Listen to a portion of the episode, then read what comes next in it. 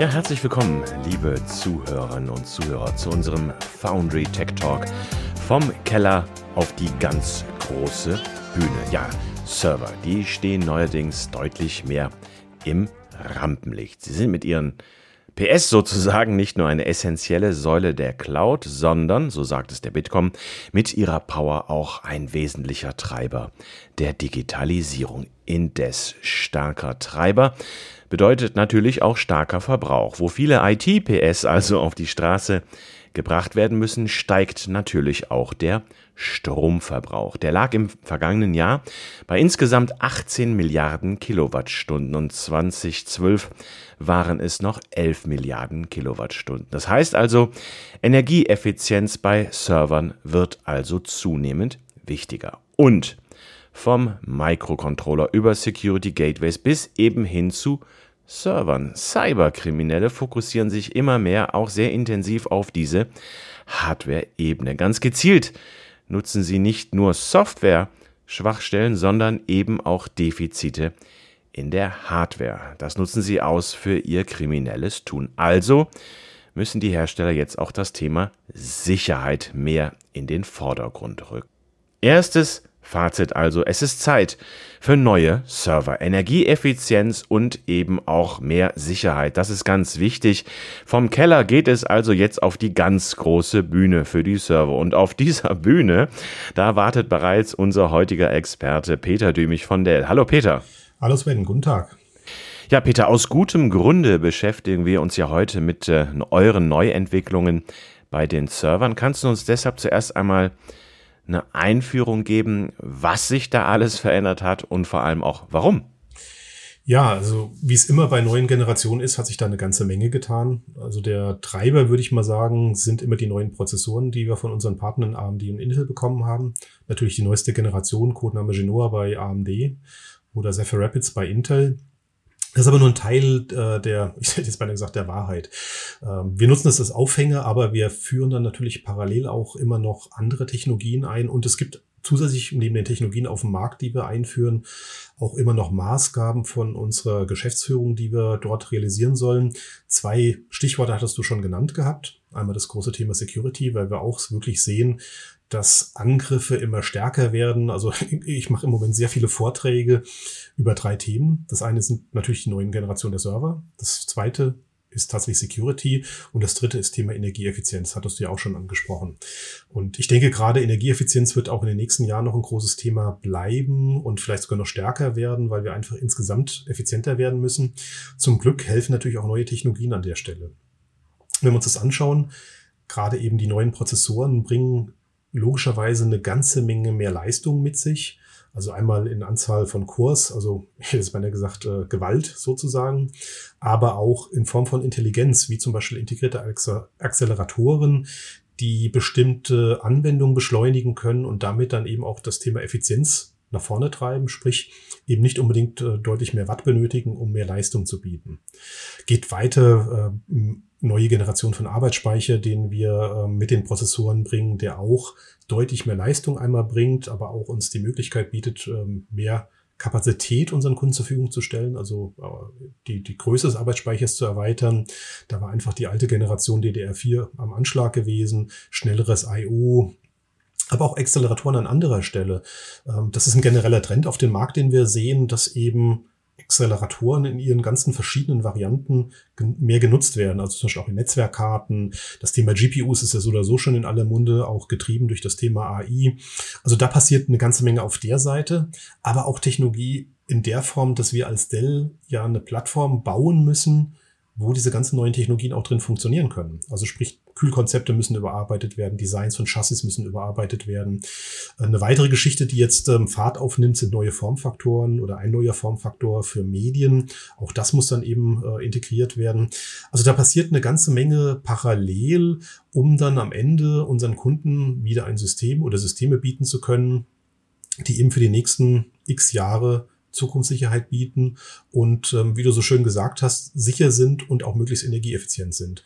Und da gibt es ganz, ganz viele Faktoren, die da berücksichtigt werden müssen. Also die Kollegen in unserer Produktentwicklung machen da schon einen tollen Job.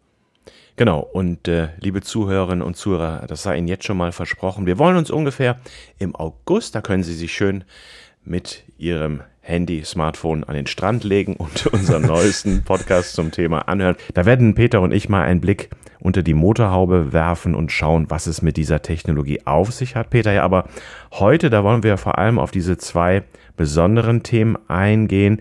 Energieeffizienz Schrägstrich Nachhaltigkeit und Security. Das sind ja wirklich ganz, ganz wichtige Themen. Lass uns mal in die Details gehen. Erstmal zum Thema Energieeffizienz. Was ist da neu und was ist vor allem für unsere Zuhörerinnen und Zuhörer wichtig in dem Kontext? Ja, also einmal ist es natürlich sehr, sehr wichtig zu sehen, dass die Leistung deutlich schneller steigt als der Stromverbrauch. Also viele Kunden sind erstmal erschreckt, wenn sie den Gesamtstromverbrauch sehen, die Energiedichte sozusagen, also was pro Höheneinheit äh, verbraucht wird. Das ist aber nur ein Teil der Wahrheit, weil ähm, wenn wir sehen, was an Leistung dagegen steht, ähm, ist da zum Glück die Bilanz immer noch sehr positiv. Und das hilft eben dann zum Beispiel durch eine Infrastrukturkonsolidierung eben diese Energieeffizienz zu erreichen. Also sprich, man kann heute, wenn man sich das anschaut, alte Server, vier, fünf, sechs Server teilweise mit einem neuen Modell ersetzen und man spart dann natürlich immens Geld, einmal in Form logischerweise der Hardware alleine, dann spart man in Form von Lizenzen vielleicht auch Platz im Rechenzentrum, aber man spart natürlich dann auch äh, am Thema Strom deutlichst. Also da sind wir gerade dran, zwei, drei Case Studies auch zu erstellen, um das mal zu zeigen an einem echten Projekt, was man dort mit neuen Systemen eben an Effizienz erreichen kann, wenn man das, äh, das entsprechend nutzt. Aber wir sorgen auch dafür im Hintergrund, dass die Geräte selber energieeffizient bleiben oder werden, noch besser werden. Ähm, ich hatte schon mal kurz gesagt, neues Chassis-Design. Auch da spielt das Thema Energieeffizienz tatsächlich eine Rolle, weil wenn wir es schaffen, unsere Systeme so zu bauen, dass eben zum Beispiel ein Kühlsystem optimiert werden kann. Und da haben wir tatsächlich sehr, sehr stark dran gearbeitet. Hilft das natürlich auch. Ähm, es gibt da ein sehr schönes Beispiel, was wir mal intern aufgestellt haben und aufzeigt, dass zum Beispiel Lüfter, drehende Lüfter, die falsch gesteuert werden, deutlich mehr Strom verbrauchen als eine gute Steuerung. Und da reden wir hier über zehn Prozent an Strom, das man einsparen kann, versus eben einer schlechten Aussteuerung. Und das war ein Teil des neuen Chassis-Designs, dass wir eben dafür gesorgt haben, dass da saubere Luftströme drin sind, Wärme nach hinten gut austransportiert werden kann, aber auch zum Beispiel intern die Steuerung dieser Lüfte äh, nochmal optimiert wird. Also unsere Managementkarte kann zum Beispiel erkennen, welche Komponenten wo sitzen. Die weiß von den freigegebenen Komponenten, wie viel Strom die verbraucht und sorgt dann eben dafür, dass die Lüfter nur dort drehen, wo sie benötigt werden und nicht dort drehen, wo eben nichts benötigt wird. Und das ist eben ähm, einmal hilfreich, weil weniger Strom verbraucht wird, aber auch die kalte Luft dahin kommt, wo sie hingehört. Also das ist schon ein sehr ausgeklügeltes System, was wir dort haben. Und ähm, das trägt eben dann zur Energieeffizienz bei. Aber es geht weiter. Wir sorgen auch dafür, dass unsere Netzteile immer ich sag mal, möglichst optimal ausgelastet sind. Also auch da gibt es einen Steuermechanismus im Hintergrund, der dafür sorgt, dass im Normalfall immer nur ein Netzteil aktiv ist. Das zweite ist in so einer Art Standby-Modus, hat aber Strom, dass es keine Umschaltzeiten gibt. Und damit sind dann die Netzteile, die dann auch äh, in der Regel Titanium äh, zertifiziert sind, also auch schon vorbereitet sind für den nächsten äh, Schritt von Lot 9, in einem möglichst hohen Lastfall sind und damit eben auch äh, in einem effizienten Bereich sich bewegen. Ähm, Komponenten auf den Mainboards, die dort verteilt sind, haben wir an die richtige Stelle gesetzt, dass eine Kühlung optimal ist. Also da passiert auch im Hintergrund viel Spannendes. Ich hatte das Glück auch schon in unseren Laboren in Amerika zu sein und ähm, also wenn man da reinkommt, das ist so, wie man sich das vorstellt. Sieht ziemlich wüst aus, offene Systeme mit Lüftern, Kabel, Messgeräte, alles Mögliche. Aber da werden dann wirklich auch ähm, wie beim Rennwagen zum Beispiel, der Luftstrom innerhalb eines Chassis mit entsprechenden äh, Simulierungen getestet, ob das Ganze wirklich optimal stattfindet. Es wird gemessen. Also da ist im Hintergrund ganz, ganz viel Arbeit, um eben Kühlkonzepte zu erstellen, die einmal eine optimale Kühlung erlauben, aber eben auch die Effizienz des Gesamtsystems äh, nach oben treiben. Also sehr, sehr spannende Dinge, die da passieren. Bilder in meinem Kopf. Menschen mit weißen Kitteln, wirren Haaren und Kugelschreibern, die da ganzen Tag forschen. Aber Der weiße Kittel nicht leider. Der Rest stimmt. aber das sind ja auch nur Klischees. Peter, lass mich bitte nochmal auf einen Punkt zurückkommen, weil das ist ja auch sehr wichtig für unsere Zuhörerinnen und Zuhörer.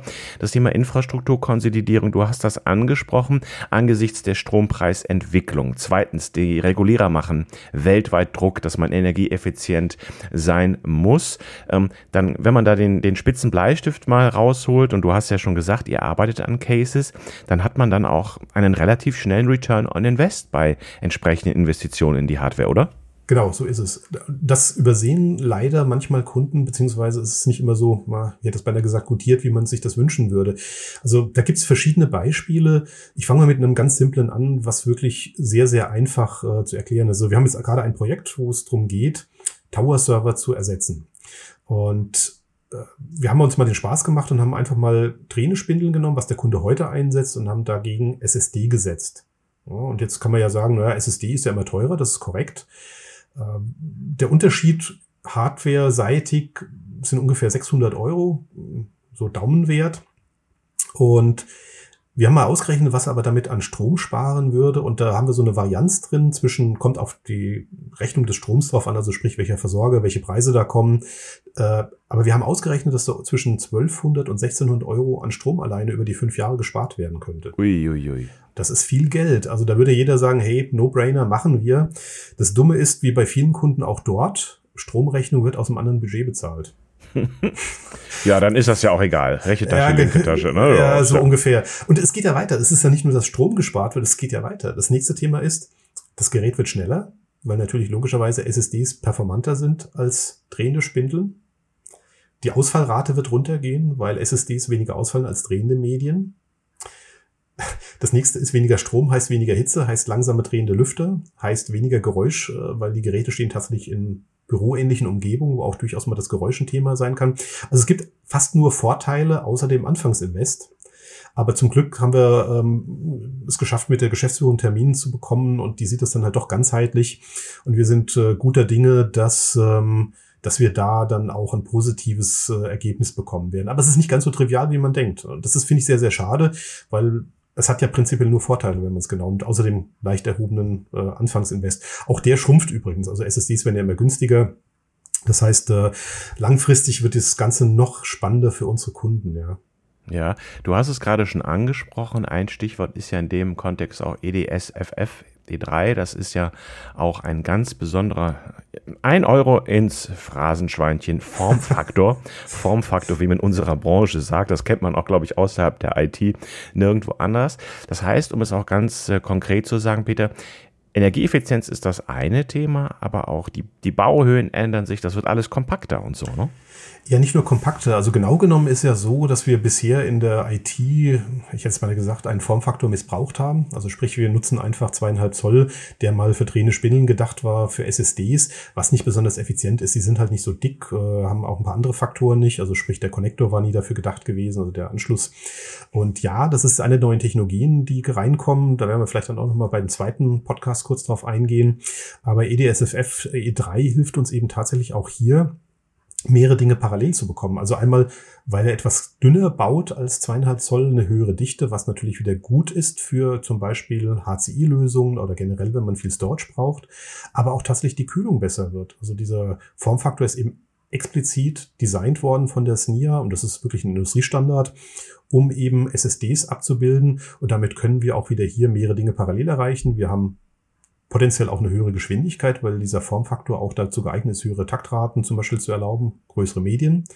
Wir können dichter bauen, also mehr Storage unterbringen und obendrein eine bessere Kühlung erreichen. Also sprich, auch hier fast nur Vorteile, außer dass dieser Formfaktor eben noch ein bisschen exotisch ist.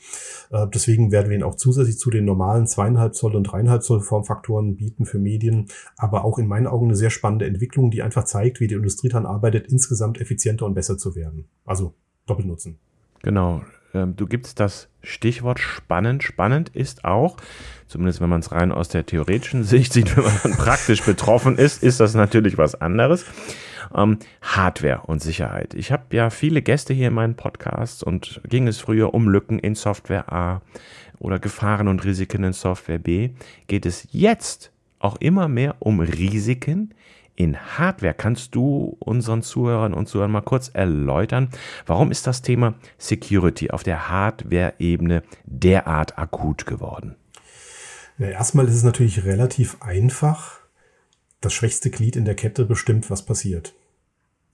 Und wir haben über die letzten Jahre gesehen, dass eben auch Angriffe auf die Hardware immer zunehmen, immer mehr zunehmen. Also da passieren auch wirklich extrem naja, interessante Dinge hätte ich beinahe gesagt. Also wirklich Angriffe, die man sich erstmal gar nicht so vorstellen kann, wenn man sich nicht mit dem Thema auseinandersetzt.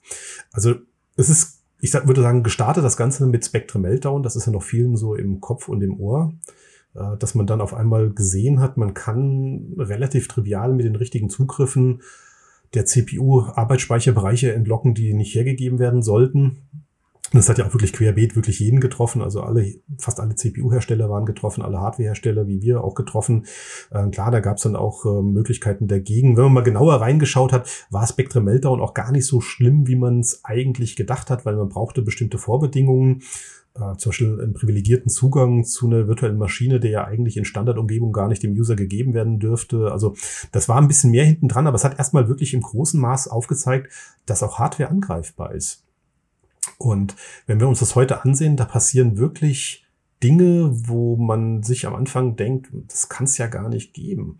Und dann schaut man so nach und googelt ein bisschen und sucht und findet dann tatsächlich reale, bekannte Angriffe dieser Art. Ich nenne ein konkretes Beispiel.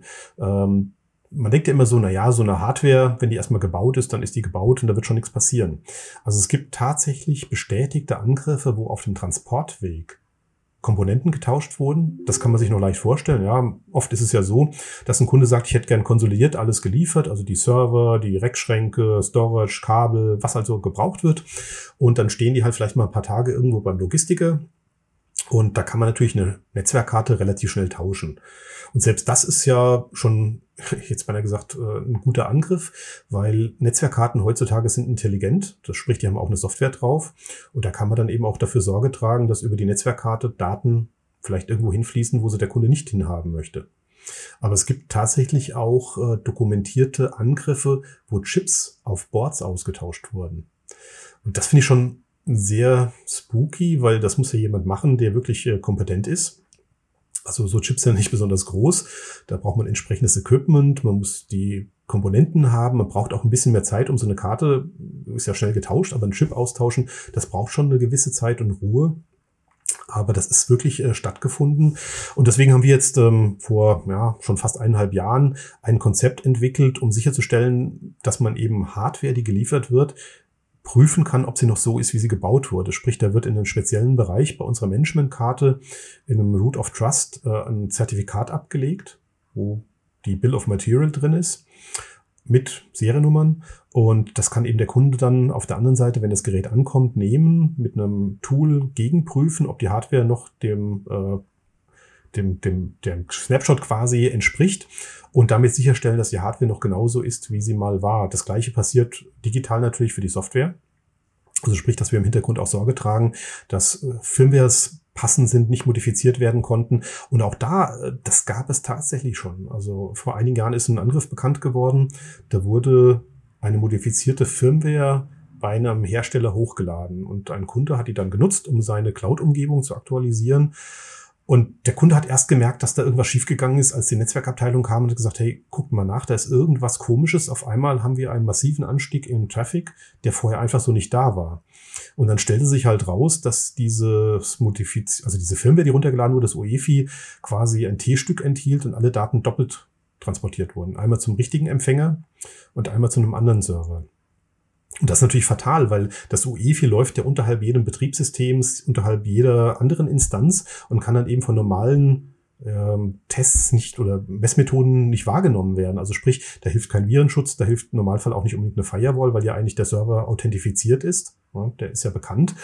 Und nur der Empfänger ein anderer. Also das ist schon auch ähm, sehr, sehr high sophisticated, was da passiert. Und deswegen gibt's halt eigentlich bei allen namhaften Herstellern mittlerweile äh, entsprechende Mechanismen, um solche Angriffe zu verhindern.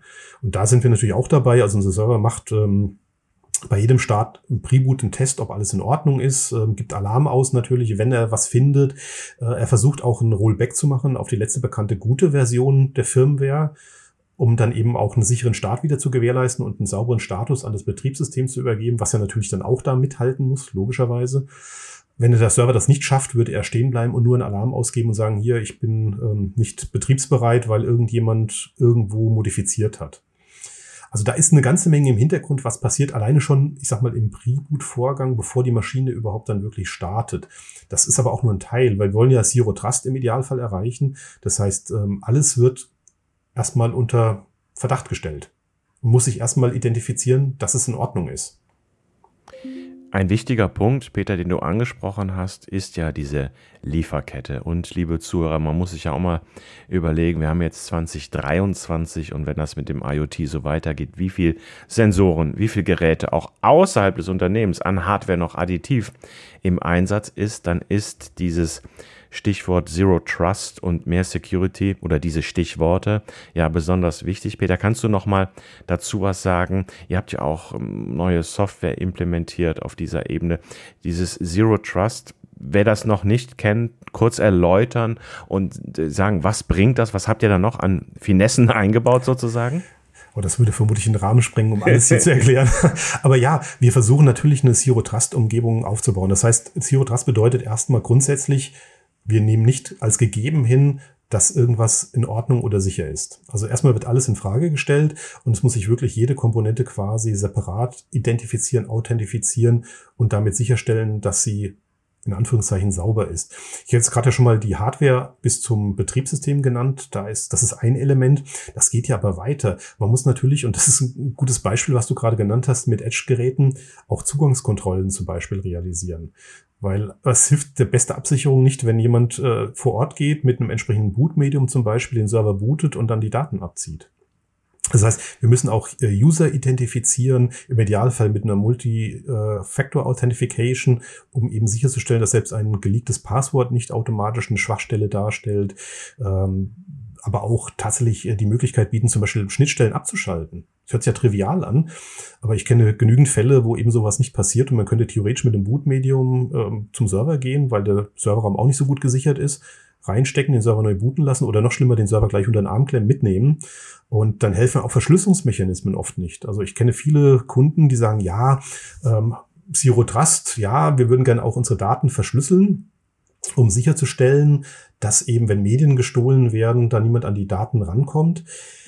Da muss man aber auch ein bisschen weiterdenken. Also ja, natürlich hilft das Ganze irgendwo, weil wenn dann ein einzelnes Medium gestohlen wird, ist es gut. Aber wenn jemand den kompletten Server in den Arm klemmt und man hat nur SEDs eingebaut und nicht noch eine Key-Management-Lösung hinten dran, die dafür Sorge trägt, dass halt der Key nicht im lokalen System gespeichert ist, sondern jedes Mal neu übertragen wird, dann ist an der Stelle auch nicht wirklich viel gewonnen, weil dann ist halt das Gesamtsystem inklusive Key gestohlen. Und dann sind wir beim Thema, da reicht eine passende Boot-CD und da gibt's ja mittlerweile auch tolle Tools die jedes Passwort aushebeln und dann ist man an der Maschine dran. Also es ist ein großes Paket, was man dort einfach wahrnehmen muss, um sicherzustellen, dass ähm, die Angriffe nicht stattfinden können. Geht weiter über das Thema Netzwerk. Auch da, ich hatte ja schon mal kurz Accelerator erwähnt gehabt.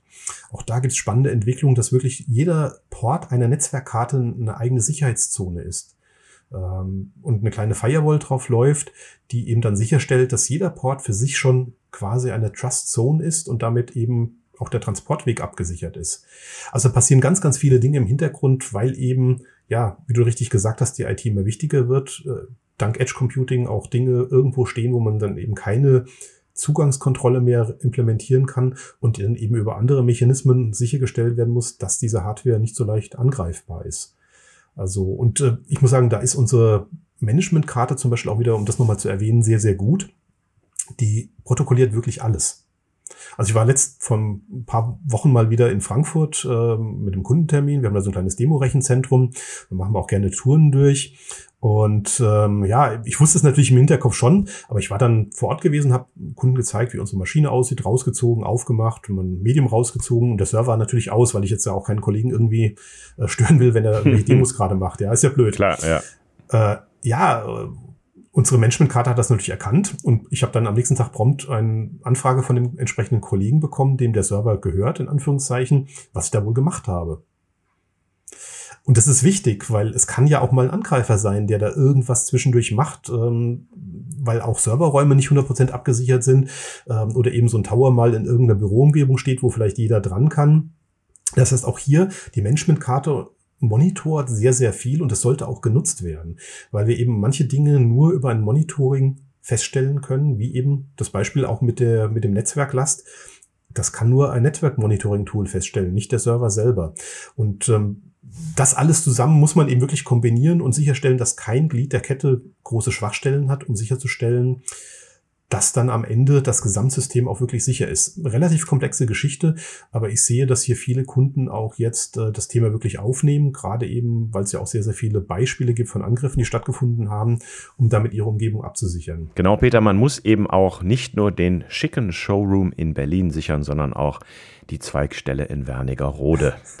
ja. Genauso. Und ich habe es wirklich, ja, ich kann es nur bestätigen, liebe Zuhörer, ich habe es selbst mal gesehen. Ich habe die Kaffeemaschine gesehen, die angeklemmt war im Rechenzentrum. Ich war auch mal bei einem Maschinenbauer im Ruhrgebiet, da stand ein Server und niemand wusste, was der für eine Aufgabe hatte, was der im Netzwerk macht. Das gibt es.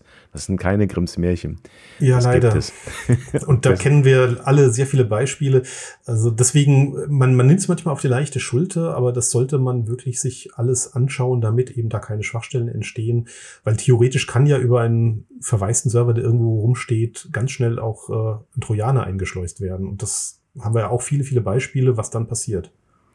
Das heißt, liebe Zuhörer, Sie haben es gehört, Sie tun zwei wichtige Dinge, wenn Sie mal über eine Infrastrukturkonsolidierung jetzt nachdenken. Sie sparen bares Geld, ich meine, Sie müssen das wahrscheinlich auch hinsichtlich der Nachhaltigkeit, was der Regulierer da global fordert. Auf der anderen Seite tun Sie auch sehr viel für Ihre Unternehmenssicherheit, stellen sich zukunftssicher auf und man mag es ja kaum glauben, was der, ich erwähne es nochmal, was der Formfaktor, was Thermik und Kühlung heute alles im Positiven ausrichten können. Ja, und darüber hinaus nochmal der Hinweis, im August, da wollen wir uns auch nochmal ein bisschen den ganzen Technologien im Detail kümmern. Da wollen wir uns das mal anschauen, was da alles möglich ist. Ja, Peter, dir erstmal vielen Dank dafür, sage ich an dieser Stelle. Wir hören uns dann am Strand wieder, wie gesagt, mit unserer, mit unserer zweiten Folge der Showbühne für die großen Server, also vom Keller auf die ganz große Bühne. Ja, und Ihnen, liebe Zuhörer, ich danke Ihnen herzlich für Ihr Interesse an unseren Sendungen und